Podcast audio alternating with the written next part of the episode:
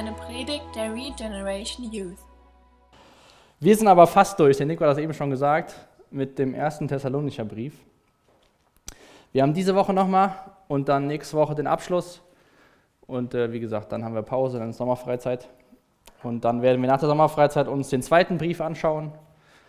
Genau, aber heute schauen wir uns den fast komplett zweiten Teil oder den Mittelteil von Kapitel 5 an. Wir haben uns vor, das muss ich überlegen, drei Wochen schon fast, das letzte Mal die Verse 1 bis 11 angeschaut aus dem 1. Thessalonicher Kapitel 5 und äh, schauen uns dann jetzt die Verse 12 bis 19 heute an.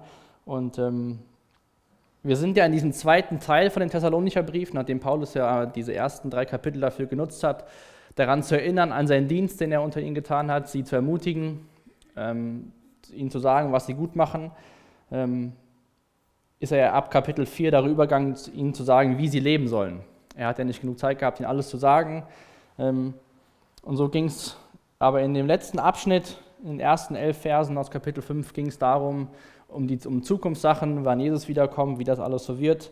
Ähm, und am Ende von dem Abschnitt hat Paulus geschrieben, in Vers 11, deshalb sollt ihr einander Mut machen und einer den anderen stärken, wie er es auch schon tut.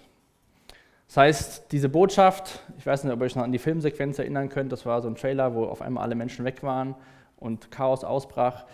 Aber alles das, wo wir Dinge in, in Gottes Wort lesen, wo es um, um, Sachen geht, die noch nicht da sind, die sollen uns Mut machen und trösten. Ähm, und äh, so ein, eine Sache, die wir daraus gelernt haben, ist, dass jederzeit der Tag wiederkommen, jederzeit der Tag kommen kann, an dem Jesus wiederkommt. Der kann morgen sein, aber der kann auch erst in 2000 Jahren sein. Von daher sollten wir so leben, dass wir alle Zeit bereit sind, Jesus zu begegnen. Und ähm, in der Neues Leben Übersetzung ist der nächste Abschnitt bei mir überschrieben mit ein letzter Rat des Apostels. Ähm, wenn wir uns jetzt den Text anschauen und auch nächste Woche noch die restlichen Verse, sehen wir nicht, dass es ein letzter Rat ist, sondern letzte Ratschläge. Ähm, der gibt ihnen noch ein, einige Hinweise, wie sie miteinander leben sollten, wie das Zusammenleben aussehen sollte und vor allem ähm, auch am Anfang von unserem Text, wie es in der Gemeinde aussehen sollte und auch mit, mit äh, Geschwistern, also mit anderen Menschen, die auch Christen sind, wie wir mit denen umgehen sollten. Ähm, und ich finde das ganz cool, wenn wir die, die Gemeinde Gottes oder auch unsere Gemeinde hier vor Ort in, in Seebach als, als eine Familie sehen. Denn der Paulus schreibt in Thessalonischer, äh, ersten und im zweiten Thessalonischer Brief, benutzt er 27 Mal die Anrede Geschwister. Also hier steht jetzt in Vers 12 bei mir, liebe Freunde, aber da steht im Grundtext immer liebe Geschwister. Und er schreibt das immer so an, an Geschwister. Und so ist es auch, wenn wir uns heute den, den, den Text anschauen. Der war schon ein bisschen herausfordernd für mich. Das werdet ihr auch gleich sehen, warum. Vielleicht habt ihr auch schon die Verse gelesen. Ähm, aber ich glaube, jeder kann bestätigen, ähm, auch wenn, wenn ihr in einem gesunden Elternhaus aufgewachsen seid, dass selbst ein gesundes Elternhaus oder eine gesunde Familie, wo Mama, Papa und die Kinder zusammen sind, dass es keine perfekte Familie ist. Dass es immer wieder Dinge gibt, die einen stören, wo die Geschwister, wo man selbst, wo die Eltern was besser machen können. Und so ist es, glaube ich, auch in der Gemeinde. Man findet eine Gemeinde, die gefällt einem, man findet eine Jugendgruppe, die gefällt einem. Und ähm, wenn man ein bisschen länger bleibt, dann merkt man auch, dass nicht alles so toll ist, wie es vielleicht am Anfang aussah. Ähm, dass es auch da Probleme gibt und dass auch da Menschen sind und dass nicht alles immer gut läuft. Aber so ist das nun mal. Menschen sind nicht perfekt und so ist, kann auch nie eine Gemeinde perfekt sein, auch wenn sie vielleicht für dich, äh, für, für dich als Mensch, für deinen Typ perfekt ist, ist sie aber insgesamt nicht perfekt. Ähm, und so schreibt der Paulus den, den Thessalonichern heute in unserem Text Dinge, wie sie miteinander umgehen sollten, auch speziell in der Gemeinde. Ähm, und ich hoffe, dass wir die Fragen oder ja, wie, wie wir auch als Gemeinde, Teil der Gemeinde, als Gemeinde noch besser werden können in dem, wie wir miteinander umgehen, wie wir das noch besser machen können, dass wir sozusagen geistlicher werden und dass wir noch mehr als Gemeinschaft, als Gemeinde zur Ehre Gottes leben. Ähm, er schreibt die hier als Gemeinschaft an. Das ist jetzt kein Text, der an eine Person gerichtet ist, sondern an die, an die, an die Gemeinde, an die Gemeinschaft. Ähm, aber bevor ich noch mehr zu dem Text sage, lasst uns mal aufstehen. Ich lese die Verse 12 bis 19 und dann bete ich und dann hoffe ich, dass Gott zu uns redet durch sein Wort. 12 bis 18, Entschuldigung. Ab Vers 12. Liebe Freunde, wir bitten euch, dass ihr denen Respekt entgegenbringt, die euch vorangehen und leiten. Sie bemühen sich um euch und warnen euch vor dem, was falsch ist. Ihr sollt ihnen ihre Arbeit mit aufrichtiger Liebe danken und haltet Frieden untereinander. Brüder, wir fordern euch auf, den Faulen ins Gewissen zu reden und den Ängstlichen Mut zu machen. Geht behutsam mit den Schwachen um und habt mit allen Geduld. Seht zu, dass niemand Böses mit Bösem vergilt, sondern versucht immer einander und auch allen anderen Gutes zu tun. Seid immer fröhlich, hört nicht auf zu beten. Was auch immer geschieht, seid dankbar, denn das ist Gottes Wille für euch, die ihr Christus Jesus gehört. Jesus, ich danke dir für dein Wort. Ich bitte dich, dass du zu uns redest, dass du uns deutlich machst, was Ihr Text für uns heute hier bedeutet. Ich bitte dich, dass du ja, geehrt wirst durch das, was hier passiert, durch den Lobpreis, durch, durch die Verkündigung von, der, von deinem Wort, Jesus, und begegne du uns echt jetzt in deinem Wort. Danke, dass wir es vor uns haben. Danke, dass wir versammeln dürfen in Freiheit. Danke, dass wir dir begegnen dürfen. Amen. Wie gesagt, ähm, als ich zu dem Abschnitt kam, war mir das irgendwie, ich hatte letzte Woche ein paar Tage Urlaub. Wir hatten ein zehnjähriges FSJ-Jubiläum. Da merkt man, dass man älter wird, wenn man zehn Jahre lang äh, ein zehnjähriges Jubiläum hat. Das war aber sehr cool. Aber davor hatte ich mich schon mal kurz mit dem Text beschäftigt. Und ähm, wenn ihr jetzt die ersten beiden Verse gelesen habt, geht es ja darum, dass Paulus den Leuten aufzeigt, wie sie mit Menschen in äh, verantwortungsvollen Positionen oder in Leiterschaft umgehen sollen. Und ähm, ja, ich auch, hätte auch gern gehabt, dass den Text hätte jemand anders gemacht vielleicht. Ähm, aber so ist das nun mal, weil man ja selbst, also ich aus meiner Position so selbst über mich ja so ein bisschen rede, wie man sich mir oder mich ja verhalten soll. Das fand ich irgendwie ein bisschen komisch. Aber ich hoffe einfach, dass wir ähm, am Ende von der Predigt sehen, dass egal wer wir sind und was wir tun, dass wir ähm, Jesus dazu brauchen, das zu tun, was er von uns möchte. Ähm, Leiterschaft ist wichtig. Ohne Leiterschaft, auch in der Familie, funktioniert das nicht. Es muss immer Leute geben, die, die da auch Verantwortung übernehmen und das auch ganz bewusst machen. Ähm, und so hoffe ich einfach, dass wir auch besser verstehen, wie wir miteinander umgehen können. Und diese, diesen Text heute Abend, wie gesagt, diese ersten beiden Verse, da geht es um die Leiterschaft. Dann ähm, die Verse 14 und 15 geht es darum, wie wir mit anderen Christen und auch mit anderen Menschen umgehen sollten und die Verse 16 bis 18 ähm, ja nochmal so ein Verhaltenskodex, wie wir generell sein sollen. Ich habe das mal, als ich mich vor ein paar Wochen mit dem Text beschäftigt habe, grenzenlos dankbar ausgedrückt, ähm, aber da kommen wir zum Schluss zu und ähm, dann nächste Woche schauen wir uns noch ein paar Verse an, die gehören zu dem Teil, aber irgendwie war meine Predigt zu lang und ich habe die weggelassen für heute, von daher schauen wir uns die nächste Woche an, die Verse 19 bis 22. Also wie sollte man in der Gemeinde mit den Menschen umgehen, die Verantwortung tragen. Ähm, jetzt kann man vielleicht denken, ja, Benny, hast den super Text ausgesucht. Ähm, jetzt nimmst du Bibelverse und sagst, wie man mit Menschen umgehen soll, die äh, die Leitungsverantwortung haben. Und dann kann man sagen, steht ja in der Bibel. Das ist ja wie so, unter Christen ist ja wie so ein Totschlagargument. Ja, was, was willst du denn? Ja, steht doch in der Bibel. Ja, dann kann man nicht mehr so viel dazu sagen. Aber ähm, das Gute ist ja, dass wir auch in der Jugend, wie auch oben im Gottesdienst, Vers für Vers durch Gottes Wort gehen. Und äh, wenn man Vers für Vers durch die Bibel geht, dann kommen schon mal viele Themen dran, unter anderem auch so ein Thema. Aber es steht auch nicht umsonst in der Bibel dieses Thema. Ähm, wenn, alles, wenn wir alles gut machen würden, müsste Gott nicht solche Dinge in, in sein Wort schreiben, wie wir ähm, miteinander umgehen sollen. Aber ich finde es auch total cool auf der anderen Seite, dass wir in Gottes Wort immer wieder sehen, wie nachvollziehbar Gott ist.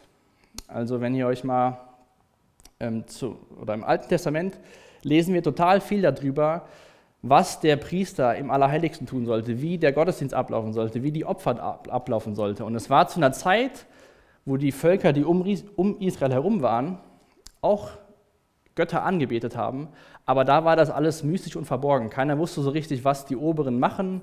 Und das finde ich total cool bei Gott, dass zwar nur der hohe Priester einmal im Jahr ins Allerheiligste durfte, aber alle wussten, was da drin passiert. Das war keine Geheimniskammer, wo, wo irgendwas zwischen Priester und Gott standfand und der Priester konnte irgendwas erzählen. Ähm, und so finde ich das toll, dass Gott uns immer wieder Dinge sagt in seinem Wort, wie wir miteinander umgehen sollen, wo wir im Endeffekt Leitplanken für unser ganzes Leben haben und in vielen Situationen. Er beantwortet in seinem Wort nicht die Frage, was wir morgen essen oder was vielleicht auch was wir arbeiten sollen, aber wir kriegen Grundelemente für unser Leben, wie wir unser Leben miteinander und auch für uns selbst gestalten können. Ähm, und ein Text, der mir in den Sinn kam, als ich den Text gelesen habe, ist aus Epheser 5, wo Paulus schreibt, ähm, wie sich Mann und Frau in der Ehe verhalten sollen. Und auch da ist es ja so ein Text, wenn man dann davon liest, die Frau soll sich unterordnen, der Mann soll die Frau lieben, ist das ja so, ja gut, äh, kann man schnell drüber lesen, die Frau ein bisschen unterordnen, ach, alles so schlimm. Aber man liest gar nicht, was die Verantwortung von den Männern ist. Die Männer sollen in dem Text die Frauen so lieben, wie Christus die Gemeinde geliebt hat. Und ich würde mal mit hundertprozentiger Sicherheit behaupten, dass das kein Mann schafft. Ähm, und so ist es auch hier. Ich habe mich so gefragt bei dem Text, ähm, wenn wir dann so lesen, in Vers 12 im zweiten Teil, sie bemühen sich um euch und warnen euch vor dem, was falsch ist. Ob das, was Paulus schreibt, überhaupt angemessen ist, ein Verhalten mir und, mir und dann auch Micha gegenüber. Ob das überhaupt, ob ich überhaupt das so mache, wie es, wie es Gottes Wort will. Und ich glaube, das kann man so ein bisschen vergleichen mit dem Text aus Epheser, wo man vielleicht so an, an erster Stelle sieht, so, ach, das ist ja voll ungerecht aufgeteilt. Aber wenn man das mal genau untersucht und versucht zu verstehen, was da steht, sehen wir die Verantwortung, die alle untereinander haben. Die Verantwortung, die ich gegenüber euch habe, die Verantwortung, die ihr gegenüber mir und Micha und anderen habt. Ähm, das ist nicht mal eben so, ja, so und so, mach das mal. Ähm, ich habe mich da echt gefragt, ob, man das, ob ich das überhaupt ja, ich habe da die Woche schwer mit zu kämpfen gehabt mit mir, wie das so aussieht, ob das überhaupt alles so ist. Auf jeden Fall habe ich meine Predigt genannt, Evangeliums verwurzelt, ähm, als Gemeinde.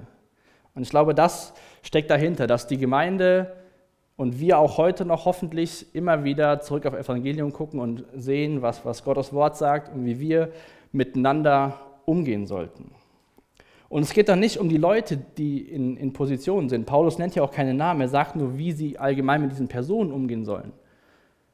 Und so steht heute Abend auch keine Person im Mittelpunkt, sondern im Endeffekt steht Jesus im Mittelpunkt. Wie können wir als Gemeinde, als Gemeinschaft erreichen, dass Jesus im Mittelpunkt von unserem Leben und von unserer Gemeinde steht? Und ich glaube, dafür gibt Paulus uns Leitplanken, wie das funktionieren kann. Wir bekommen diese Rahmenbedingungen.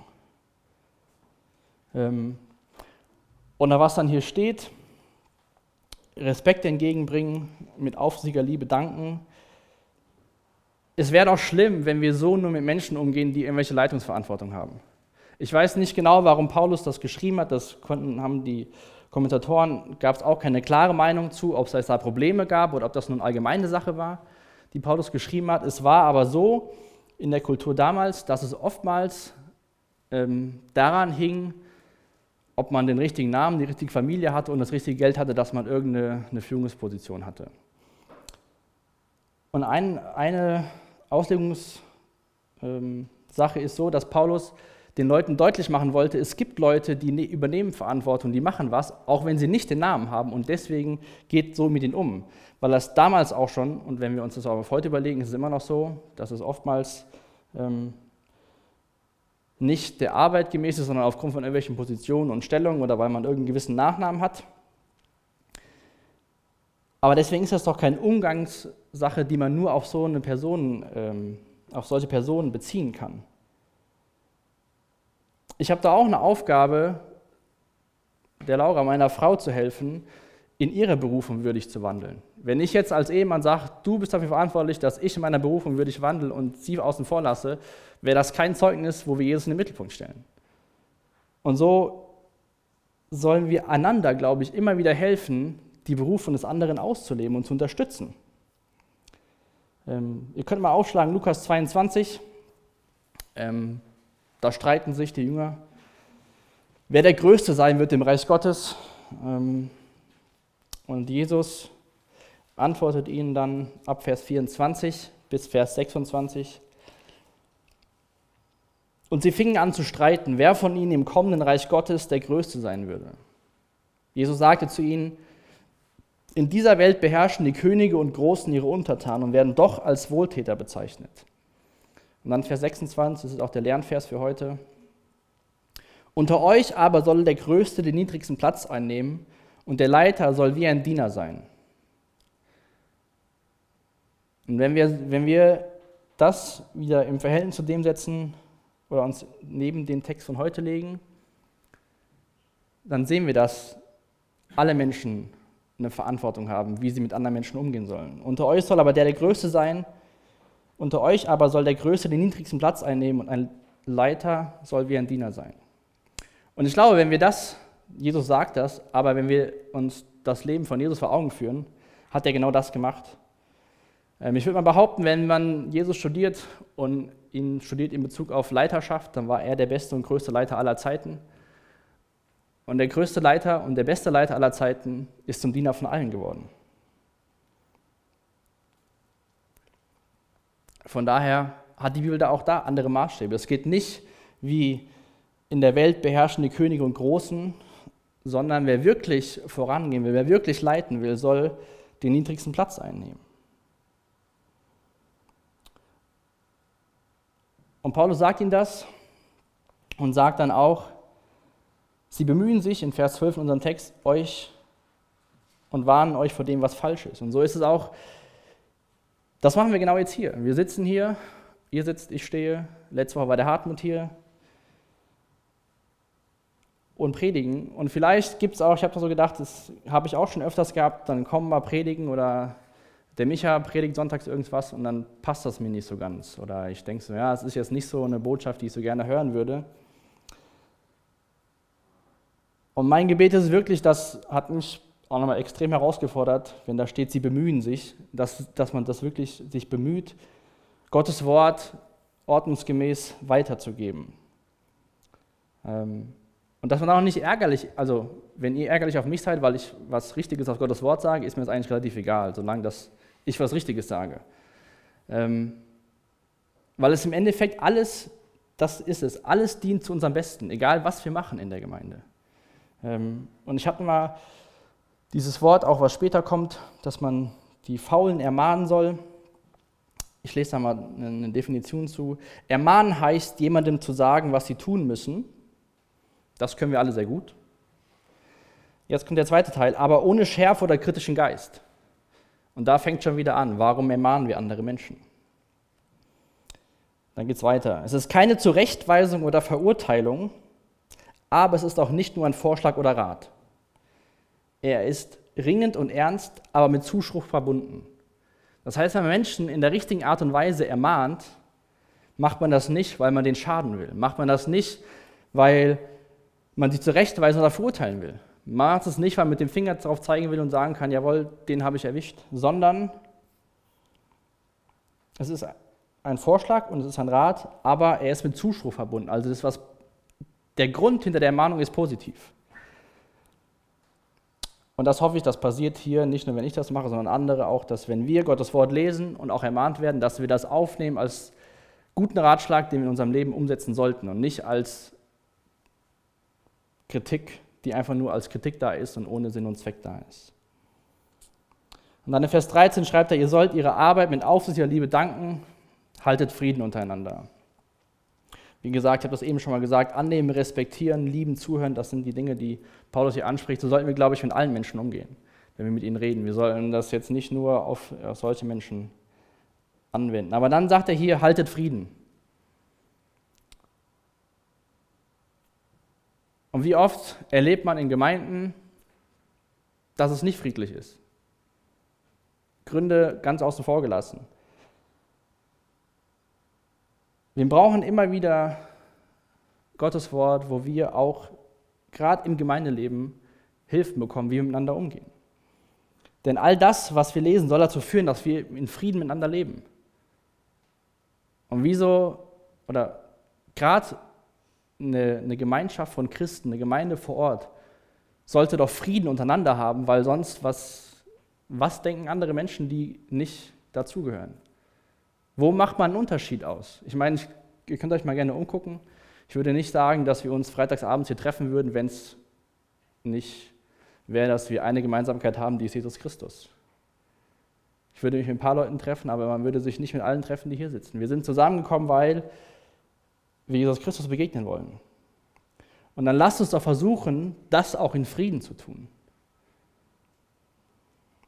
Und dieser Frieden ist nicht nur eine Abstinenz von Streit, also dass man sagen kann, ich habe mit keinem Streit, sondern da, wenn man das nachverfolgt und forscht, was da steht, geht es darum, dass man positive, gesunde Beziehungen untereinander hat.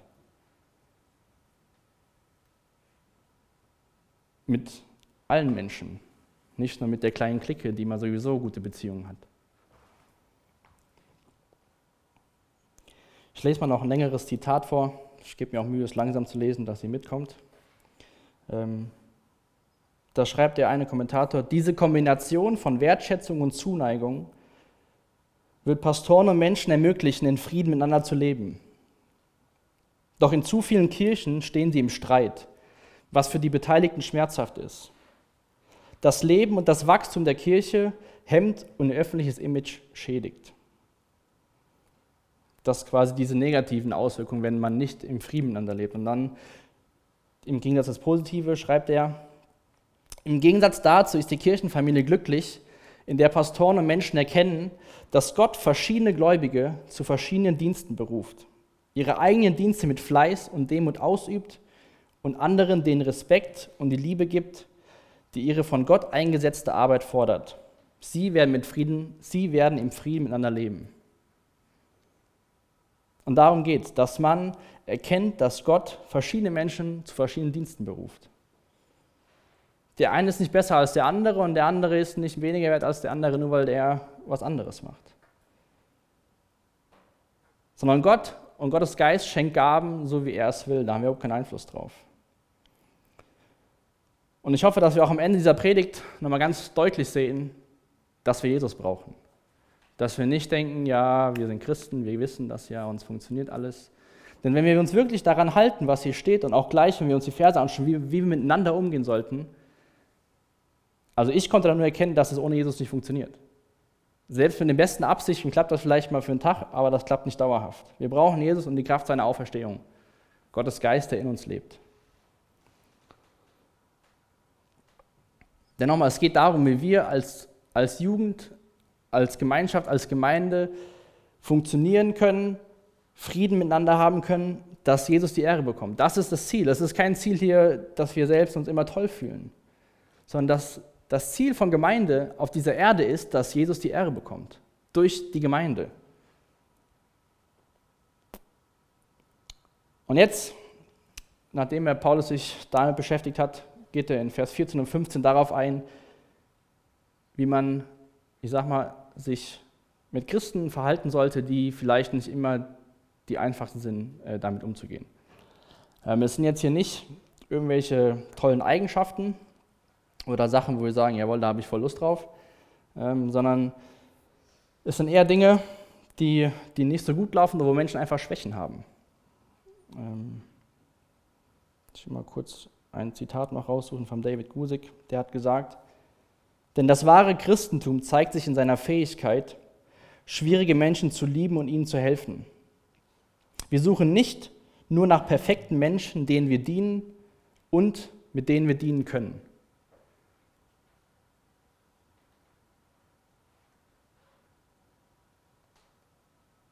Und diese Menschen gibt es überall, die Paulus hier beschreibt. Brüder, wir fordern euch auf, den Faulen ins Gewissen zu reden und den Ängstlichen Mut zu machen. Geht behutsam mit den Schwachen um und habt mit allen Geduld. Seht zu, dass niemand Böses mit Bösen vergilt, sondern versucht immer einander und auch allen anderen Gutes zu tun. Wenn man das jetzt hier befolgt, was Paulus sagt, dann bedeutet das auch, dass man schon mal Menschen konfrontiert. Ähm, und vielleicht denkt oder denke, wenn meine Frau mich konfrontiert, denke ich erstmal so, oder wahrscheinlich schon, dass es nicht Lauras gute Absicht war, mich zu konfrontieren mit Dingen, die ich falsch mache. Und in unserer Gesellschaft ist Konfrontation heutzutage so eine Sache, die macht man eigentlich nicht. Ja, der hat das für sich entschieden, lass den mal so. Konfrontation ist nicht nett, ist nicht die gute Umgangsform.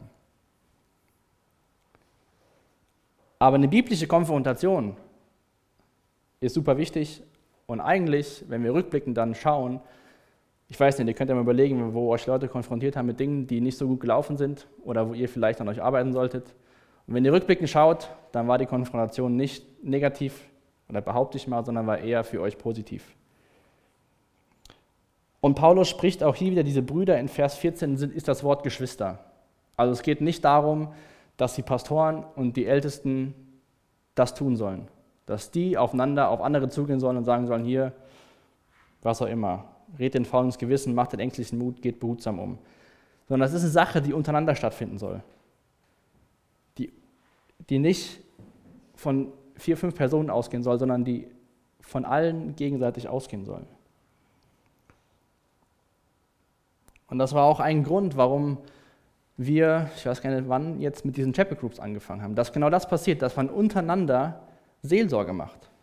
Dass man den Ängstlichen Mut zuspricht, dass man sich um die Schwachen kümmert, dass man aber auch mal Leute zurechtweist. Nur weil jetzt auch gerade wir hier bei uns in der Gemeinde zwei Leute haben, die dafür bezahlt werden, was sie tun, heißt das nicht, dass es jeder zurücklegen kann. Ähm, ich kann die Arbeit nicht auf euch schieben und ihr könnt die Arbeit nicht auf mich schieben. Wir alle können es tun. Das ist schön.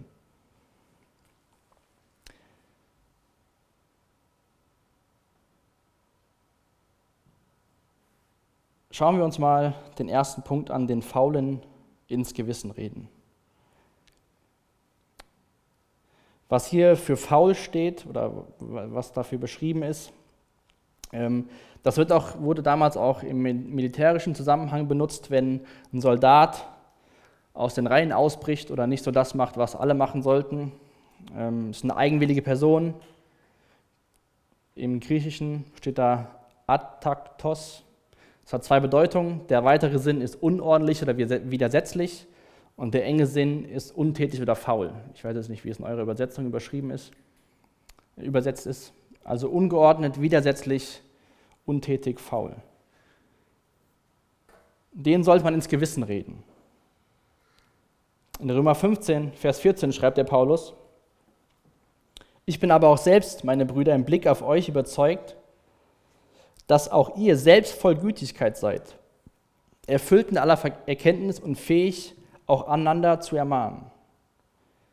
Also wenn wir das tun, sollen wir das voll Gütigkeit tun, weil wir das Beste von dem anderen wollen und nicht, weil wir dem anderen schaden wollen. Also das war der erste Punkt, wenn man mit Menschen umgeht, die quasi faul sind, untätig, dass man auch damals gab es ja diese Leute, die aufgehört haben zu arbeiten, die gesagt haben, Jesus kommt wieder, ich brauche nicht mehr arbeiten. Ähm, die waren dann faul und untätig und denen sollte man ins Gewissen reden, dass sie doch mal besser äh, was tun. Wenn das eine bewusste Entscheidung ist, widersetzlich zu sein, nicht wenn das durch irgendwelche Umstände passiert. Dann sagt Paulus, und den Ängstlichen Mut zu machen. Und ich glaube, das haben wir auch gerade hier in, diesem, in dem Brief gesehen, war Paulus ein sehr gutes Beispiel selbst dafür. In 1. Thessalonicher 2, Vers 12 schreibt er ihnen, wir haben euch Mut gemacht und getröstet und euch ermahnt, so zu leben, dass Gott mit euch zufrieden sein kann. Diese Menschen, die hier Mut brauchen, sind von ihrer Natur oder aus ihren Erfahrungen dazu eher veranlagt, ängstlich oder mutlos zu sein. Und diese Menschen brauchen unseren Trost. Trost, um sie stark zu machen, dass sie nicht mehr so ängstlich sind, dass sie nicht mutlos sind. Und da müssen wir einander helfen. Und ich will noch nicht mal sagen, dass es, eine, dass es immer Personengruppen sind, also dass es die Faulen sind und die ähm, Ängstlichen. Natürlich gibt es Menschen, die dazu tendieren, aber wir können ja auch alle mal Phasen in unserem Leben haben, wo wir vielleicht uns da wiederfinden. Und dann sagt er noch, geht behutsam mit den Schwachen um. Also Römer 15, Vers 1 schreibt der Paulus auch, selbst wenn wir einen starken Glauben haben, dürfen wir uns nicht nach uns selbst richten, sondern müssen die Zweifel und Ängste schwächerer ernst nehmen. Es gibt auch so einen Satz, das Team ist nur so gut wie das schwächste Glied. Ähm, und so sollten wir Rücksicht aufeinander nehmen. Wenn Leute ängstlich sind, Wenn Leute schwach sind, dann sollten wir behutsam mit ihnen umgehen. Dann sollen wir ihnen helfen, nicht ängstlich zu sein, nicht mutlos zu sein, indem, dass wir mit ihnen reden oder für sie beten, ihnen Gottes Wort zeigen. Das sind so drei Situationen, wo Paulus den Menschen sagt, so geht bitte miteinander um. Aber dann zum Abschluss von diesen Sachen schreibt er, habt mit allen Geduld. Das ist doch super, oder? Ich sehe an eurem Grinsen, ihr versteht meine Ironie. Habt mit allen Geduld. Ich weiß nicht, wie geduldig du bist mit dir selbst, aber auch vor allem mit anderen Menschen. Aber auch da denk mal bitte nach, wo du oder auch gleich in der Zeit vom Lobpreis, wo Menschen mit dir geduldig waren. brauchst du nur mal an deine Eltern zu denken, sehr wahrscheinlich. Geduld hat noch keinem Menschen geschadet. Aber auch Geduld ist eine Sache, die man heute nicht mehr hat. Ja? Also wenn das Paket, was ich heute bis fünf bestellt habe, nicht morgen ankommt, dann habe ich keine Geduld mehr und ärgere mich, dass ich bis Montag warten muss. Wenn ich im Restaurant ein bisschen länger warten muss, dann habe ich keine Geduld. Wer von euch, der irgendwo wartet, weil er mitgenommen wird, weil er auf den Bus wartet, weil er auf den Zug wartet, steht einfach da und hat Geduld? Und wer holt sein Smartphone raus und vertreibt sich die Zeit, weil er keine Geduld hat? Mit diesen Menschen sollen wir und mit allen Menschen sollen wir Geduld haben. Wir sollen die, die schwach sind, die sollen wir stützen. Faule sollen wir ermahnen. Und wenn wir uns dann nochmal kurz anschauen, was dieses Ermahnen bedeutet. Ermahnen heißt jemandem zu sagen, was sie tun müssen, aber ohne Schärfe oder kritischen Geist.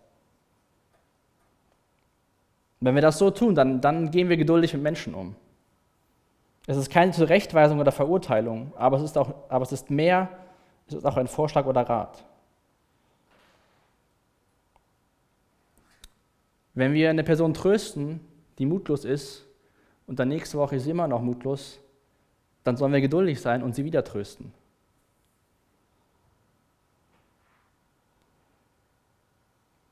Ich glaube, dass auch Gott oftmals uns Menschen oder vielleicht viel öfter, als wir uns das Bewusstsein gebraucht, um andere Menschen zu begegnen. Um vielleicht Leuten Mut zu machen, um Schwache aufzu, ihnen zu helfen. Wir als Christen sind Diener von, von Gottes Gnade. Das, was wir empfangen haben, sollen wir doch nicht nur für uns behalten. Und wie geduldig ist Gott erst mit uns?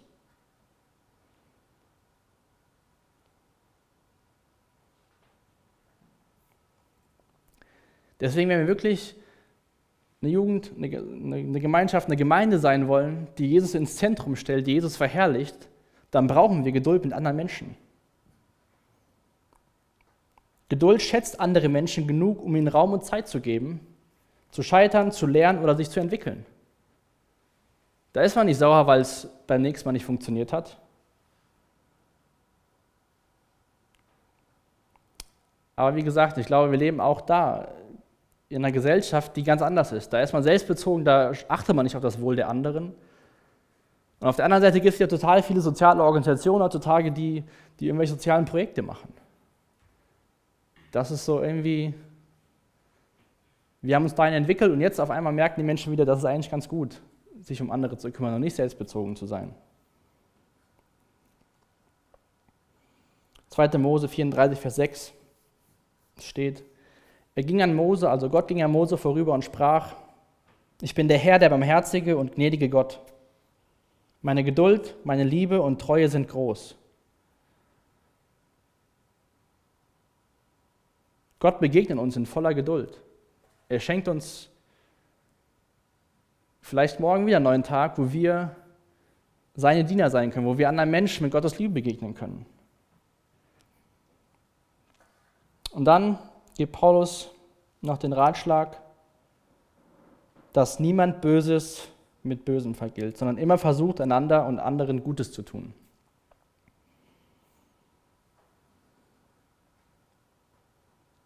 Auch hier möchte ich gern ein Zitat vorlesen. Eine solche Behandlung der Gegner, also immer versuchen, was Gutes zu tun, hat das Ziel Versöhnung und Frieden, nicht die Niederlage und das Leiden eines anderen. Also wenn wir versuchen, anderen etwas Gutes zu tun, dann dies, hat eine solche Behandlung der Gegner das Ziel Versöhnung und Frieden, nicht die Niederlage und das Leiden eines anderen. So ist Gott mit uns umgegangen, als wir seine Feinde waren. So handelt Gott durch uns mit denen, die sich ihm widersetzen.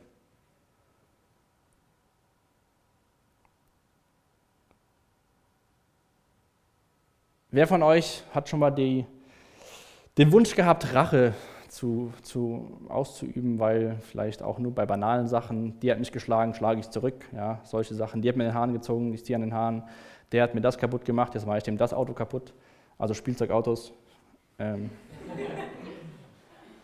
wie immer so große Autos.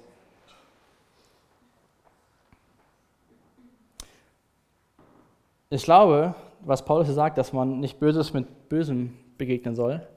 Und wenn wir dann an anderen Stellen lesen, zum Beispiel in Sprüche 20, Vers 22, dieses Unrecht werde ich heimzahlen. Das sollen wir nicht sagen. Warte, bis der Herr die Sache in die Hand nimmt.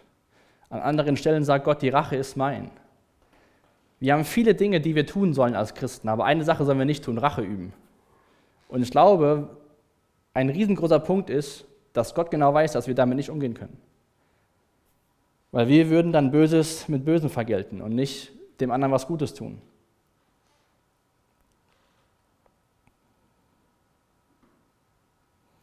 Das waren ja alles Dinge, wie wir miteinander, mit anderen Menschen umgehen sollten.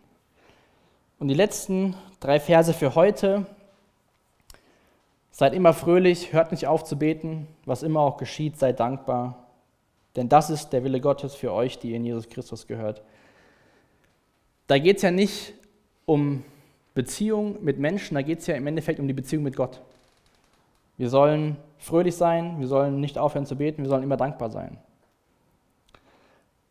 Aber es ist wichtig, dass wir die zwischenmenschlichen Beziehungen richtig leben, damit wir auch richtig vor Gott, vor, vor Gott begegnen können. Damit wir Gott richtig begegnen können. Dazu auch nochmal Worte von Jesus aus Matthäus 5, Vers 23 und 24.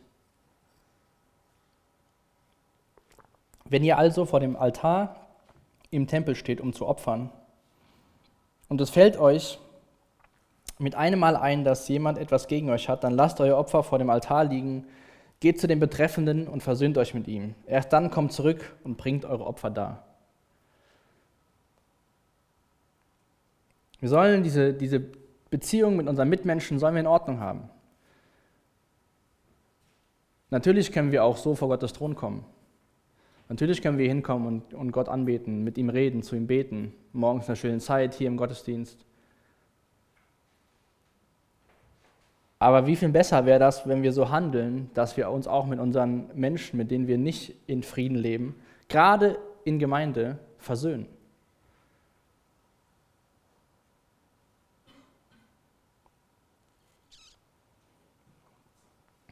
Und diese Sachen, die Paulus hier sagt, immer fröhlich sein, hört nicht auf zu beten, seid immer dankbar, sind ja auch keine Sachen, die uns einfach fallen.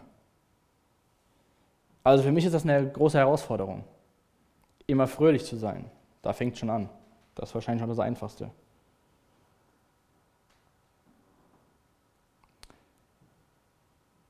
Hört nicht auf zu beten.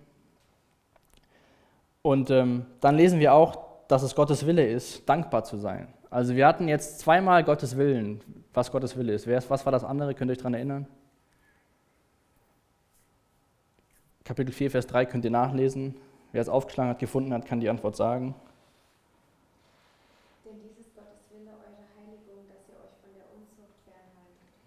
Also Gottes Wille ist unsere Heiligung und dass wir dankbar sind. Wenn Freude und Gebet verheiratet sind, ist ihr erstes Kind Dankbarkeit. Und es geht nicht darum,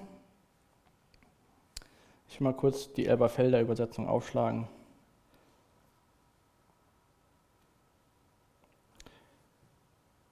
Freut euch alle Zeit. Das ist jetzt nichts, was an irgendwas gebunden ist, sondern warum können wir uns alle Zeit freuen? Das Römer 8 könnt ihr mal aufschlagen, ähm, das Kapitel, da lese ich gleich ein paar Verse raus. Ähm, der Paulus schreibt nicht nur hier, freut euch alle Zeit, der Paulus schreibt so Verse auch im Philipperbrief, den er aus der Gefangenschaft schreibt. Und Gottes Wille ist nicht, uns zu schikanieren oder uns was Böses zu wollen. Gottes Wille ist gut für uns. Und das müssen wir aber auch verstehen und glauben, weil sonst macht das für uns keinen Sinn. Und in Römer 8, in Vers 28, schreibt auch Paulus, und wir wissen, dass für die, die Gott lieben und nach seinem Willen zu ihm gehören, alles zum Guten führt. Deswegen können wir alle Zeit fröhlich sein oder freut euch alle Zeit. Vers 38 und Vers 39 aus dem gleichen Kapitel. Ich bin überzeugt, nichts kann uns von seiner Liebe trennen. Weder Tod noch Leben, weder Engel noch Mächte, weder unsere Ängste in der Gegenwart noch unsere Sorgen um die Zukunft. Ja, nicht einmal die Mächte der Hölle können uns von Gottes Liebe trennen. Und wären wir hoch bei dem Himmel oder befänden uns in den tiefsten des Ozeanes, nichts und niemand in der ganzen Schöpfung kann uns von der Liebe Gottes trennen, die in Christus Jesus, unserem Herrn, erschienen ist. Deswegen können wir alle Zeit fröhlich sein. Nicht, weil alles immer gut ist. Es ist nicht immer alles gut.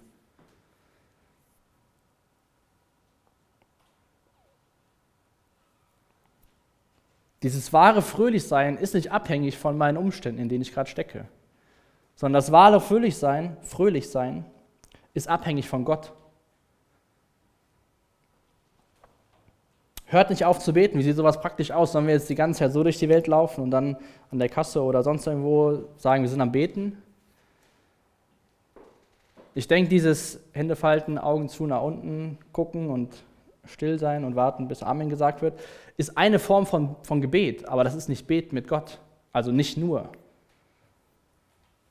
Dieses hört nicht auf zu beten, ähm, ist eine ständige Kommunikation mit Gott zu sein. Über den ganzen Tag hinweg mit ihm in Kontakt zu sein. Wir Menschen können das erst, seitdem es soziale Medien gibt. Mit Gott können wir es schon immer, aber machen es nicht so oft. Darum geht es, dass wir ständig mit Gott in Kontakt sind, dass wir mit ihm reden, dass er einfach dabei ist. Und natürlich beten wir auch dann zwischendurch, aber nicht nur das Gebet, was man vielleicht so als Kind kennt. Es gibt verschiedene Formen des Gebetes, aber wir sollten ständig im Gebet sein. Und wenn wir ständig mit Gott verbunden sind, fällt es uns auch wieder einfacher, fröhlich zu sein, weil wir viel mehr die Wahrheit von Gott hören und das in Relation setzen können zu dem, was um uns herum passiert. Und dann sagt er, dankt sagt in allem, denn dies ist der Wille Gottes. Das war aus, aus, aus, der, Überfeld, aus der Elberfelder. Dankt sagt in allem, nicht dankt sagt für alles. Also wir sollen dankbar sein in jeder Situation, nicht für jede Situation. Auch das ist wieder eine Grundhaltung, eine Grundeinstellung. Dieses Dankbarsein, dieses Fröhlichsein, dieses ständige Beten sollte nicht abhängen von unserer Situation, unseren Umständen, sondern sollte eine Einstellung sein von uns, wie wir das Leben gehen wollen. Und deswegen brauchen wir diese Verbindung mit Gott, dass wir ständig im Gebet sein. Wir brauchen dieses Bewusstsein von souveränen Gott, der alles in seiner Hand hält. Wir brauchen das Bewusstsein, dass uns nichts von seiner Liebe trennen kann, auch wenn wir irgendwelchen Blödsinn gebaut haben. Wenn wir weiterhin Reue zeigen und Buße tun, da wird uns nichts trennen können. Weder Tod noch Leben, weder Engel noch Mächte, weder Ängste in der Gegenwart noch Sorge um die Zukunft. Wenn wir uns nur um uns selbst drehen, dann macht man sich viele Gedanken, viele Sorgen und viele Ängste.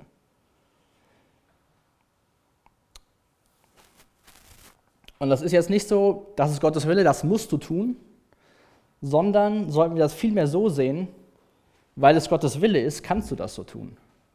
Weil es Gottes Wille ist, kannst du alle Zeit fröhlich sein. Du musst es nicht.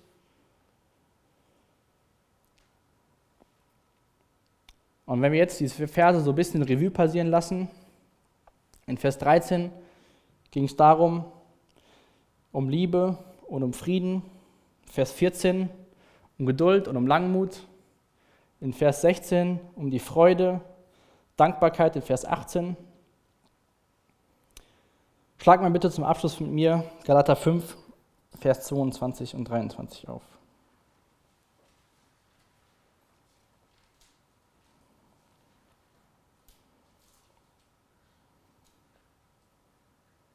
Die Frucht hingegen, die der Geist Gottes hervorbringt, besteht in Liebe, Freude, Frieden, Geduld, Freundlichkeit, Güte, Treue, Rücksichtnahme und Selbstbeherrschung. Gegen solches Verhalten hat kein Gesetz etwas einzuwenden. Und ich hoffe, dass wir hier nochmal ganz deutlich sehen, dass, dass es Früchte von Gottes Geist in unserem Leben. Das ist nichts, was wir selbst produzieren können. Die, wie wir uns miteinander umgehen, wir können es versuchen, aber so wie es sich Gottes wünscht, kann das nur durch Gottes Geist funktionieren, der in uns wohnt und uns, in uns diese Frucht hervorbringen will. Von daher lasst uns echt am Ende von, von dem Text heute Abend so vor Gottes Thron kommen, so zu Jesus kommen, dass wir sagen, Jesus, wir brauchen dich. Wir brauchen dich, damit wir die, die in Leitungspositionen sind, respektieren können, dass wir ihnen Dank sagen können, dass wir mit, mit Menschen geduldig umgehen, dass wir in Frieden miteinander leben, dass wir freundlich sind, dass wir Rücksicht nehmen auf die Schwachen, dass wir geduldig sind mit allen Menschen, nicht nur mit denen, mit denen es dir einfach fällt. Und lass uns ganz neu dafür beten, dass Gottes Geist uns erfüllt, dass Gottes Geist uns die Kraft dafür gibt, auch wirklich so zu leben, dass es Deswegen habe ich diese Predigt evangeliumsverwurzelt genannt. Wir müssen immer wieder dahin zurückkommen. Es geht nicht um irgendwelche Menschen, wie man, die, die toll sind und andere nicht. Es geht darum, Jesus in den Mittelpunkt zu stellen. Als Gemeinde, als Gemeinschaft, als Jugend.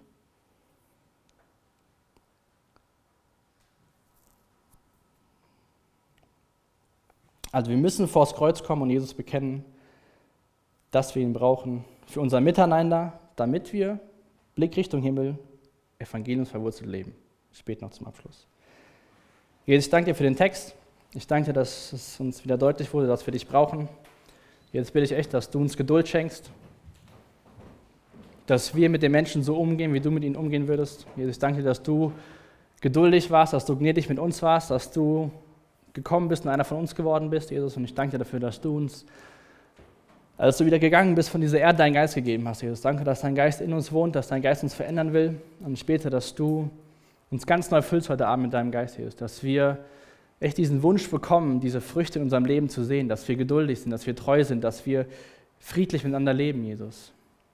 Und lass uns das alles tun, nicht zu, unserer eigenen, zu unserem eigenen Spaß, sondern dass wir dich verherrlichen, Jesus. Das ist unser Ziel, dass, dass du durch die Jugend hier, durch die Gemeinde, durch unsere Gemeinschaft, dass du verherrlicht wirst, Jesus, dass Menschen dich finden. Schenk uns echt dafür ein ganz neues Bewusstsein, dass wir dich und deinen Geist brauchen. Amen. Danke für das Anhören der Predigt. Weitere Informationen findest du unter www.regenerationyouth.de.